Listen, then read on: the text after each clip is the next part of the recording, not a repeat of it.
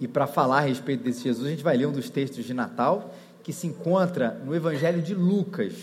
Né? A Bíblia tem quatro histórias a respeito de Jesus, os quatro evangelhos, né? quatro narrativas que têm um propósito teológico, os quatro evangelhos. Gente vai ler Lucas capítulo 2. Se você precisa de uma Bíblia, a gente vai entregar para você onde você estiver, para você acompanhar com a gente a leitura desse texto, que é um desses grandes textos de Natal, talvez não o mais famoso, mas é um grande texto de Natal. Só você levantar a sua mão, tá?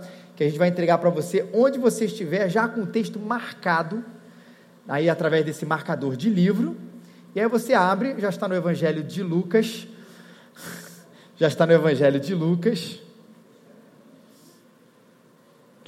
E aí o número, que é o capítulo número 2, né, o capítulo grande ali, ainda tem ali o, o Nick ali, ó. Capítulo 2, e os versículos serão os 25 a 35. Preciso de uma golinha d'água, por favor. Obrigado, de água. Obrigado. Lucas 2, de 25 a 35. Fica complicado esse. esse... Para a câmera, né? Eu precisava de água, cheguei assim e falei assim, gente, preciso de água. É mais fácil fazer assim. Senão alguém faz um print dessa tela, Mariana. Faz pastor, prega, cheio de vinho. Vamos lá, Lucas capítulo 2, versículos 25 a 35. Obrigado, Lenilson. Havia em Jerusalém um homem chamado Simeão. Ele era justo, temente a Deus e esperava a consolação de Israel, e o Espírito Santo estava sobre ele. E o Espírito Santo lhe havia revelado que ele não morreria antes de ver o Cristo da parte do Senhor. E assim, movido pelo Espírito, foi ao templo. E quando os pais levaram o menino Jesus para fazer por ele conforme ordena a lei, Simeão tomou esse menino nos braços e louvou a Deus, dizendo: Senhor, agora podes deixar ir em paz o teu servo segundo a tua palavra. Pois os meus olhos já viram a tua salvação, o qual preparaste diante de todos os povos, luz para a revelação aos gentios e para a glória do teu povo Israel. E o pai e a mãe do menino se admiraram das coisas ditas sobre ele. E Simão os abençoou e disse Maria a Maria, mãe do menino: Esse menino está posto para a queda e para a elevação de muitos em Israel, e como um sinal de contradição. Assim, os pensamentos de muitos corações serão conhecidos, e quanto a ti, uma espada atravessará a tua alma. Seria muito fácil a gente começar essa nossa reflexão, o sermão, a mensagem de hoje, falando sobre aquele que parece ser o personagem principal dessa história que a gente acabou de ler porque talvez a frase que a gente tenha mais dito, ou a pessoa que a gente mais tenha repetido, seja Simeão. E a Bíblia apresenta Simeão de uma maneira muito interessante, muito bacana. Eu, se a gente pudesse resumir, Simeão era um bom genro, justo, temente a Deus, um homem de esperança, cheio do Espírito Santo. Quem não gostaria, aqueles que são pais aí das de meninas, que um dia ela casasse com um homem assim justo, temente a Deus, um homem de esperança, cheio do Espírito Santo, está aprovadíssimo nesse papel, nesse pau, desse pai, de, desse papel de bom moço.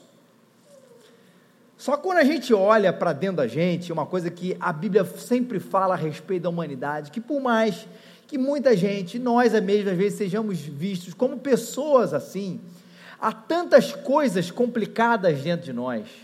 Há tantas tramas, há tantos complexos, há tantos erros, há tantas trevas, há tantos pecados, que fazem a gente olhar para a gente, para a humanidade e se perguntar: o que, que a gente faz para sair desse buraco?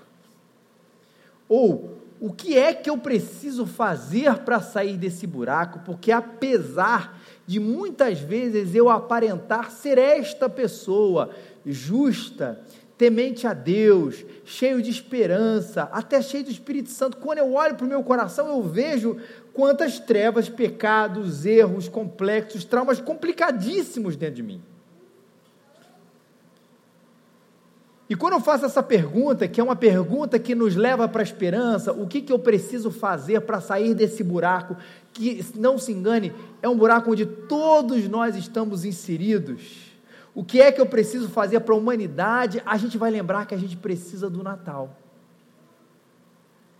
Nós precisamos do Natal. E é claro que essa época é linda demais, belíssima. Eu gosto muito. Estou falando com entusiasta de Natal que esse ano arrumou a árvore no dia 1 de novembro, gente. 1 de novembro. Cada ano a árvore fica maior. O Rafael vai ter que comprar uma casa maior, não é para ter mais gente, é para caber uma outra árvore que possa abarcar aí a nossa sala. Mas quem não tem uma boa história de um momento mágico, talvez na infância, na adolescência, ou até na vida adulta, quando a gente se torna pai, ou não, a respeito desse momento, dessa festa, dessa celebração do Natal? Quem aqui não tem aquela expectativa em relação à mesa, ou a beleza da mesa, ou a gostosura da mesa, ao encontro que a gente vai ter, a decoração e tantas outras coisas que são tão bonitas a respeito dessa época. Ou, por um outro lado, a expectativa ou a beleza dessa época do ano, onde a gente se torna um pouco mais solidário. E aí não é a expectativa do que a gente vai encontrar, mas a expectativa daquilo que a gente vai compartilhar. Porque é uma época de compartilhar presente, mas é uma época de compartilhar amor, é uma época de compartilhar bonita. Mas há um envolvimento tão bonito nessa época, que cá entre nós a gente faz, que a gente começa a se perguntar, e olha como é que o link é importante: por que, que a gente não é assim no resto do ano? Especialmente nesse último quesito aqui que eu coloquei aqui, quando a gente fala a respeito da solidariedade, do amor, do presente, da festa, da comida. Por que, que a gente não é assim no resto do ano? Por que, que chega 26 de dezembro e a gente não tem tanto interesse na criança que não recebeu o presente, ou a gente não tem tanto interesse na família que talvez esteja passando fome ou esteja solitária? Ou casos de família, e eles não são tão raros assim para serem televisionados, ou até mesmo no dia 25, quando a gente percebe que os nossos laços familiares nem são tão bons assim. De que a gente nem é tão fraterno assim. De que a gente não é tão amoroso assim, e que talvez para alguns de nós o dia 24, o dia 25 tinha muita coisa bonita envolvida, mas a gente tinha que passar por alguns encontros, a gente tinha que ter alguns olhares sobre gente da nossa própria casa, o próximo de nós, que a gente não gostaria de ter.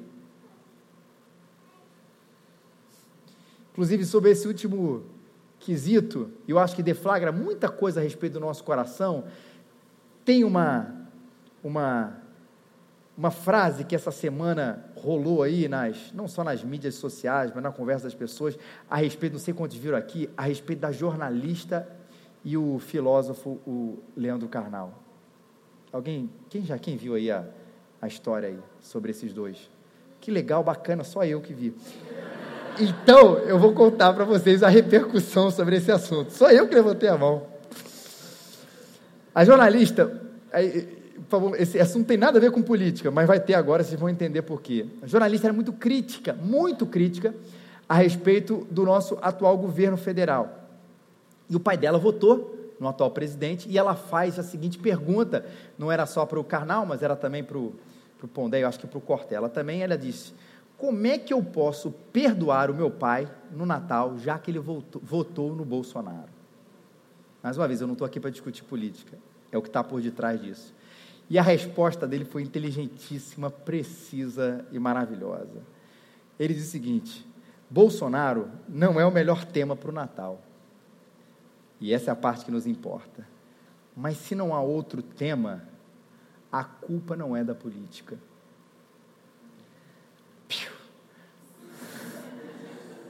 Se não há outro tema, a culpa não é da política. Veja bem, ele não está discutindo a política. Ele está dizendo o seguinte: se o que separa você do seu pai, quer dizer, se existe uma diferença política e divisão a respeito do seu pai e, da, eh, e você, ok, não converse isso no Natal. Agora, se só existe esse tema, a culpa não é da política, a culpa é do coração da gente. Porque para muita gente, inclusive, a gente vai mascarar esse nosso momento da, insert, da chatice do Natal com outro tema. Ah, não quero encontrar meu pai, não quero encontrar minha mãe, por causa de política, por causa de futebol, por causa disso aqui, por causa daquilo, mas no fundo a gente está mascarando alguma coisa muito mais profunda no nosso coração. Que a gente está colocando um outro elemento na frente para dar justificativa a nós de que nós não conseguimos perdoar, de que nós não conseguimos conviver, de que nós não conseguimos amar. E o fato é que quando a gente olha para dentro de nós, a gente vê isso, que existe muita coisa errada. Amamos ser perdoados, mas não amamos perdoar. Que nós amamos a convivência, mas é só alguém discordar de nós que isso cai por terra. Amamos o serviço às pessoas, até alguém nos pedir alguma coisa que tire a gente do conforto. Amamos repartir, até que nós tenhamos que repartir. Amamos tudo, até tudo nos perturbar. Amamos tudo até tudo nos perturbar, e é por isso que a gente precisa do Natal. Não das festas do Natal, mas do presente do Natal, e é por isso que a história não está em Simeão, um homem justo e temente a Deus. A história, foco, está naquele que Simeão coloca nos seus braços. Ele é a resposta que a gente precisa para o Natal e para uma vida diferente. O foco não está em Simeão, um homem justo e temente a Deus, mas no que Simeão havia recebido o melhor de todos os presentes, a certeza de que ele veria Jesus. E que Jesus é esse que a Bíblia apresenta? A Bíblia fala que ele é, e ele disse isso aqui, ele seria a consolação de Israel. É assim que a Bíblia apresenta Jesus aqui. E há duas formas de entender isso: desse que é a consolação de Israel, desse que a Bíblia fala que é o nosso consolo. Primeiro, é de maneira pontual. E aí eu não falo isso como uma leitura ruim do texto, não. É a verdade que o texto apresenta, mas ela é parcial. O que eu quero dizer pontual? Para o Natal, você que está chorando, saiba que existe alguém que pode consolar você nesse momento. Que para o Natal, muita gente que representa essa data, um momento de muita saudade Saiba que existe alguém que pode consolar a sua vida, ou não seja a questão do Natal em si mesmo, mas você olhe para esse fim de ano e olhe para esse 2019, olhe para as suas perdas, olhe para as suas tristezas e você não tem mais onde se agarrar. A Bíblia diz: Ele é o nosso consolo. Mas Deus, 2 Coríntios 7,6, Paulo escreve isso: Deus que consola os abatidos Isaías 66, um profeta que viveu muito anos, muitos anos antes de Jesus, como alguém que consola sua mãe. A quem consola sua mãe, assim eu vos consolarei. Uma mãe que consola o seu filho nos seus braços, eu vou consolar vocês. É isso que Jesus, tá, Deus está dizendo aqui no profeta Isaías. E dirás naquele dia: Graças te dou, ó Senhor, porque ainda que tiraste contra mim, a tua ira se retirou e tu me consolas tanto a primeira parte da Bíblia, o Antigo Testamento, como a segunda parte da Bíblia, o Novo Testamento, são repletos, recheados de textos que mostram que no momento da angústia, Deus se torna o nosso consolo. Deus se torna a nossa esperança. Quem é que já perdeu alguém e viu um consolo especial da graça de Deus, sabe o que é isso. Como é importante essa presença de Jesus no nosso coração, mas olha que maravilha ele não quer ser apenas, inclusive, mas não apenas, o Deus presente na angústia. Ele não quer ser apenas um Deus presente nos problemas difíceis da nossa vida. Ele não quer ser apenas, mas inclusive, um Deus que consola vocês quando a gente está com você, quando você está chorando. Deus não quer ser apenas um alívio para a sua vida. Olha que coisa maior que Ele quer te dar. Ele não quer te um alívio para a vida, Ele quer te dar uma nova vida. E esse é o grande milagre. E essa é a grande consolação.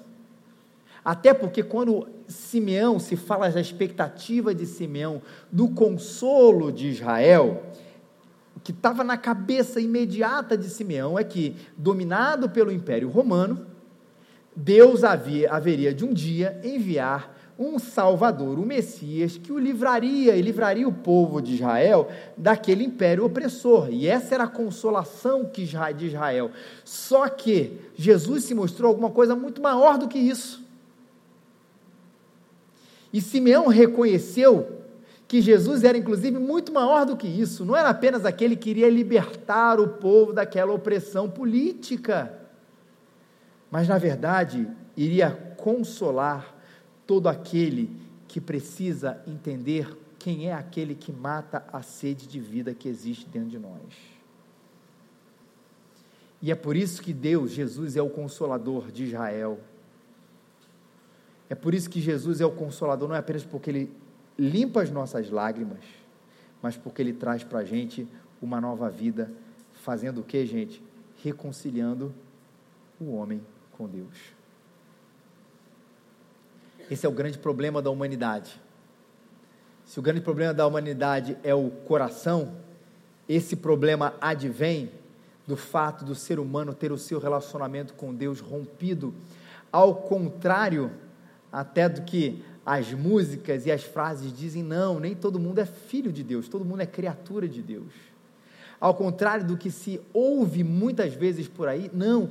A história não é que a gente vai fazer boas ações, especialmente nessa época do ano, e a gente vai se chegar a perto, a perto de Deus, porque nenhuma boa ação poderia resolver o problema central do ser humano, que é a sua desconexão com Deus, o seu pecado. A única coisa que poderia resolver o problema da desconexão do homem com Deus seria o próprio Filho de Deus, Jesus Cristo, vir pagar a dívida que nós tínhamos por causa dos nossos pecados. E ele fez isso morrendo na cruz por nós, levando o pecado que era nosso na cruz, morrendo, pagando o preço. E o que, que a gente recebe de volta? Não é a morte, é a vida. Como diz uma música que a gente canta muito aqui, né? O cancioneiro evangélico, na verdade. Ele morreu a nossa morte para que vivamos a sua vida. Ele entregou-se para morrer, para que a gente tenha vida e vida e abundância. E essa é a consolação que todos nós precisamos. Não é a consolação pontual. Eu quero desafiar você a tirar aquela ideia apenas de um Deus que responde em um momento ou outro. De um Deus que você diz, meu Deus, e ele te socorre, vem e volta para sua morada e você vive a sua vida. O desafio que Jesus está dizendo para você é: não, tem uma vida nova onde Deus é presente o tempo inteiro, Ele vai consolar você, trazer uma vida completamente nova e maravilhosa, onde Ele é o protagonista, o centro, o Senhor da sua vida. E isso é tão sério que quando Simeão toma Jesus no braço, ele diz: Senhor, Agora pode deixar em paz o teu servo, segundo a tua palavra, pois os meus olhos já viram a tua salvação. Eu fico tentando imaginar, tenta imaginar aqui comigo, como é que devia estar o coração, a cabeça, os sentimentos, tudo ao mesmo tempo, quando Simeão toma nos braços e vê Jesus ali presente. Eu li um comentário que eu achei interessante que, que, toca num ponto desse texto que parece meio irrelevante. E é especulativo, mas é, é interessante, vocês vão entender. Quando você pensa na figura de Simeão, dizendo, agora podes deixar em paz o teu servo, você imagina um cara velho ou você imagina um cara novo? Acho que quase todos nós imaginamos uma pessoa velha, não é? Tipo, olha, já agora eu posso descansar e posso morrer. O que não é necessariamente verdade, o texto nunca fala isso. E nem dá alguma pista se depois ele, ó, e depois, pouco tempo depois, Simeão, já no alto dos seus noventa e tantos anos, faleceu, coisa parecida. E eu quero fazer o exercício da sua imaginação. Uma coisa que parece um detalhe, mas olha que interessante. Imagina um jovem dizendo isso. Agora, podes deixar ir em paz o teu servo. Alguém com 30, 40 anos à sua frente. Imagina um rapaz de 25 anos, de 30 anos, talvez um adolescente de 16, de 15 anos, pegando aquele menino Jesus e repetindo essa frase: agora pode deixar o teu servo. Ou, talvez traduzindo para os nossos dias, ok, agora eu zerei a vida. Zerei. E é importante a gente imaginar esse rapaz jovem, ou não tão velho assim, ou não no leito de morte, para entender o que é que seria capaz de alguém dizer, de alguém dizer, eu zerei a vida. O que seria capaz de fazer você chegar na idade que você está nesse momento, seja você com mais idade, ou seja você até um adolescente aqui no nosso meio, para dizer, cara, zerei a vida. Preciso mais não, que vier daqui para frente é lucro. O que, que levaria você na sua idade a dizer isso? Olhando um pouquinho para a classe média brasileira, eu diria o seguinte: a gente estaria dizendo, ah, eu já viajei para todos os países que eu queria. Talvez seja a resposta, talvez a número um. Alguns diriam, meu time foi campeão mundial. Alguns diriam, eu vi meus filhos casarem. Outros diriam, eu conquistei o meu primeiro milhão, ou conquistei meu primeiro bilhão. Sei lá. Mas alguns poderiam dizer: Eu zerei a vida quando alcancei algumas dessas coisas, ou talvez outra coisa que esteja no seu coração. Mas pensa, olha o que, que Simeão diz. Ele diz: Olha, não foram as riquezas que me fizeram entender que, olha, eu já vi tudo que precisa ser visto. Não foram as suas conquistas pessoais. Não foram as suas conquistas emocionais não foram os seus lugares que ele já viajou, os pontos todos turísticos que ele poderia ter visto, a gastronomia mundial que ele poderia ter provado. O que fez ele perceber que tudo que precisava ser visto estava diante dos seus olhos é que ele viu o que era mais belo, o mais importante, quando ele viu a salvação ali nos seus braços. E isso é poderosíssimo, porque a gente anda à procura de outras coisas para fazer a gente zerar a nossa vida. Que talvez não de maneira muito consciente, a gente tenha feito uma lista daquilo, tudo que a gente precisava fazer na vida para a gente chegar nos nossos 80, 90 anos e dizer assim: valeu a pena. Mesmo que a gente não tenha feito essa vida, aqui dentro existe uma, uma lista desorganizada, mas presente dentro de nós. O que a Bíblia ensina é o que você precisa de viver. O que você precisa para dizer a vida é conhecer a esse Jesus Cristo. E olha que bacana que o texto continua. Não, ele não é apenas para Simeão. Essa não foi uma experiência particular de Simeão, onde talvez, até da nossa visão pós-moderna, isso é importante para você. Isso vai zerar a vida para você. Talvez nos nossos outros gostos, alguma coisa seja mais importante para o outro. Um prefere viajar para todos os lugares, outro prefere ganhar o seu primeiro milhão, bilhão, seja lá o que for. Aí sim a gente pode falar de valores e de gostos diferentes, mas essa a gente está falando de uma experiência universal. Qualquer pessoa que se encontrar com esse Jesus Cristo, o centro do Natal, vai poder dizer: Eu zerei a vida. E ele abrange dessa, da seguinte maneira: Esse, versículos 31 e 32, a qual preparastes para diante de todos os povos, luz para a revelação aos não-judeus, aos gentios, e glória do teu povo de Israel, ou seja, dividindo o mundo na mentalidade daquela época, os judeus e os não-judeus, todo mundo e os judeus, seja para o que for, ele é a luz para todos os povos, a luz das nações, é para todo mundo. Não é uma experiência de Simeão, é uma experiência universal de cada coração. Porque Jesus não é um Deus com letra minúscula nacional. Jesus não é um presente para um determinado povo, localizado no tempo e no espaço. Não é isso. Jesus não é para o Ocidente, ou Jesus não é para o Oriente. Jesus não é para o pobre. Ou Jesus não é para o rico, Jesus não é para o branco, Jesus não é para o preto, Jesus não é para o homem, Jesus não é para a mulher, Jesus é o presente de Deus para todo mundo. Inclusive, Paulo escreve uma carta a uma igreja, uma cidade chamada Colossos, onde ele diz isso, já nessa nova vida com Jesus, já não há diferença entre o grego e o judeu, o circunciso e o incircunciso, o bárbaro, o cita, o escravo ou livre, abrangência.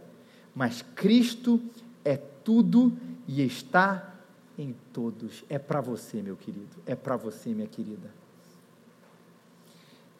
E talvez você se ache, nesse momento, mesmo sabendo que essa é uma experiência universal, é um Cristo para todo mundo, que você se acha ateu demais, mas é para você. Que você se ache errado demais, mas o presente é para você, descabido demais, estranho demais, ou até para um outro lado, não, eu sou, eu já sou correto demais. Eu sou inteligente demais para entender isso.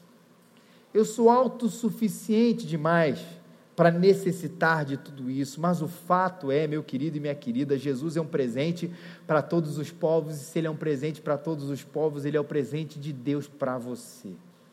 Para você.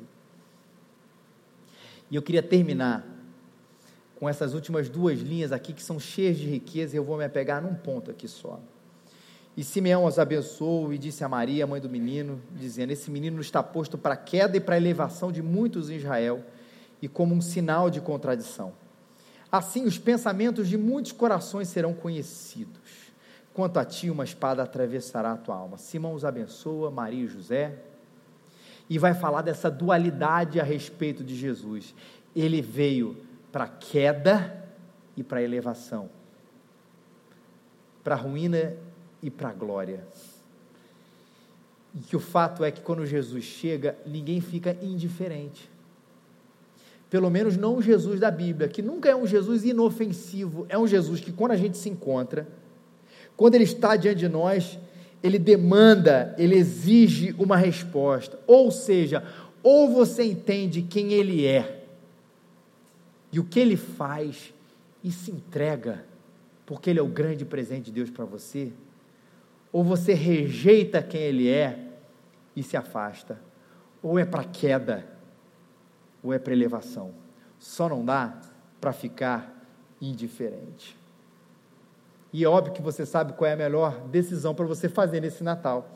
Diante desse Jesus que é para queda e que é para elevação. Diante desse Jesus de quem ninguém pode ficar indiferente.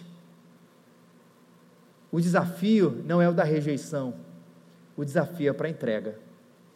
E ele faz isso quando diz que é a queda e a elevação, porque ele vai mexer com a gente. Lembra que eu falei nisso? Ele não é apenas alguém que vai consolar você. Você está chorando, Jesus enxuga as suas lágrimas e diz: Pronto, agora vai viver sua vida. Não. O que Jesus faz é ele mexer com a gente. Tanto é que essa, para mim, é uma frase poderosíssima desse texto. Ele diz: Os pensamentos de muitos corações serão conhecidos. Já parou para pensar na dimensão dessa frase? Os pensamentos de muitos corações serão conhecidos? de que quando a gente se encontra com Ele, Ele se encontra com a gente, Ele vai mexer dentro de nós a tal ponto, a tal ponto, que vai quebrar coisas dentro de nós, que vai tirar certos chãos que nós temos, que vai tirar certas falsas esperanças que nós temos, para mostrar que isso tudo é falso. Mas que existe aquele quando a gente confia, a gente está com os nossos pés sobre uma rocha firme. Jesus destrona os ídolos que nós temos, os nossos falsos deuses e as nossas falsas esperanças. Jesus tira os nossos ideais de sucesso. Jesus manda a nossa vida ser subvertida. Jesus tira a gente do centro e coloca ele no controle, Ele no controle, refazendo a gente, reconectando a gente com Deus através do seu sacrifício e entendendo o que existe dentro de nós, que precisa ser mexido, revelado num processo muitas vezes doloroso, mas libertador e maravilhoso para que a gente entenda melhor que as nossas inseguranças, as nossas imaturidades, as nossas trevas e os nossos pecados têm jeito, tem solução, tem esperança. porque pelo confronto doce, cheio de amor, mas firme e verdadeiro que Jesus traz para nós, a gente vai poder encontrar a liberdade que só Ele, que só Ele, que só Ele pode dar para você, para você. O contrário disso é andar na ignorância, longe de Deus, preso por cadeias que nem imaginamos que nós temos, mas basta alguma coisa ser tirada de nós que a gente vê o quanto nós temos. Mas o que Jesus revela que há dentro de nós, que é o presente de Natal, é que existe esperança para nós. Porque a sua luz sobre quem somos nos traz liberdade, na medida em que nós vamos até o ponto da gente dizer: Eu preciso de você, Jesus. Eu preciso de você, Jesus, para o meu Natal ser diferente. Eu preciso de você, Jesus, para minha vida ser diferente. Eu preciso de você, Jesus, para consertar as trevas que existem dentro de mim. E se Simeão viu a Jesus, acredite, você pode ver ele também. Se Simeão tomou Jesus nos seus braços, talvez a gente, talvez não, nós não teremos fisicamente ele aqui, mas nós podemos enxergá-lo e tê-lo como centro da nossa vida. A história do Natal é sobre isso. Não é sobre alguns poucos homens que se encontraram com o Salvador. A história de Natal é com uma humanidade que pode se encontrar com o Salvador. A história do Natal é que você pode se encontrar com aquele que tira as trevas e traz a luz para a gente. Até porque o livro do profeta Isaías diz o seguinte: O povo que andava em trevas viu uma grande luz, e resplandeceu a luz sobre os que habitavam na terra da sombra da morte. O povo que andava em trevas viu uma grande luz, e resplandeceu a luz sobre os que habitavam na terra da sombra da morte. Isaías vai dizer exatamente isso do meio das trevas viu-se grande luz. O texto vai dizer: do meio daquela escuridão acendeu uma esperança que mudou por completo o coração da humanidade e que pode mudar hoje por completo o seu coração. E eu vou ler o texto de Lucas, capítulo 2, que narra a respeito do Natal. Naquela mesma região, havia pastores que estavam no campo à noite, tomando conta do rebanho. E um anjo do Senhor apareceu diante deles, e a glória do Senhor os cercou de resplendor, e ficaram com muito medo. Mas o anjo lhe disse: Não temais, porque eu vos trago novas de grande alegria para todo o povo.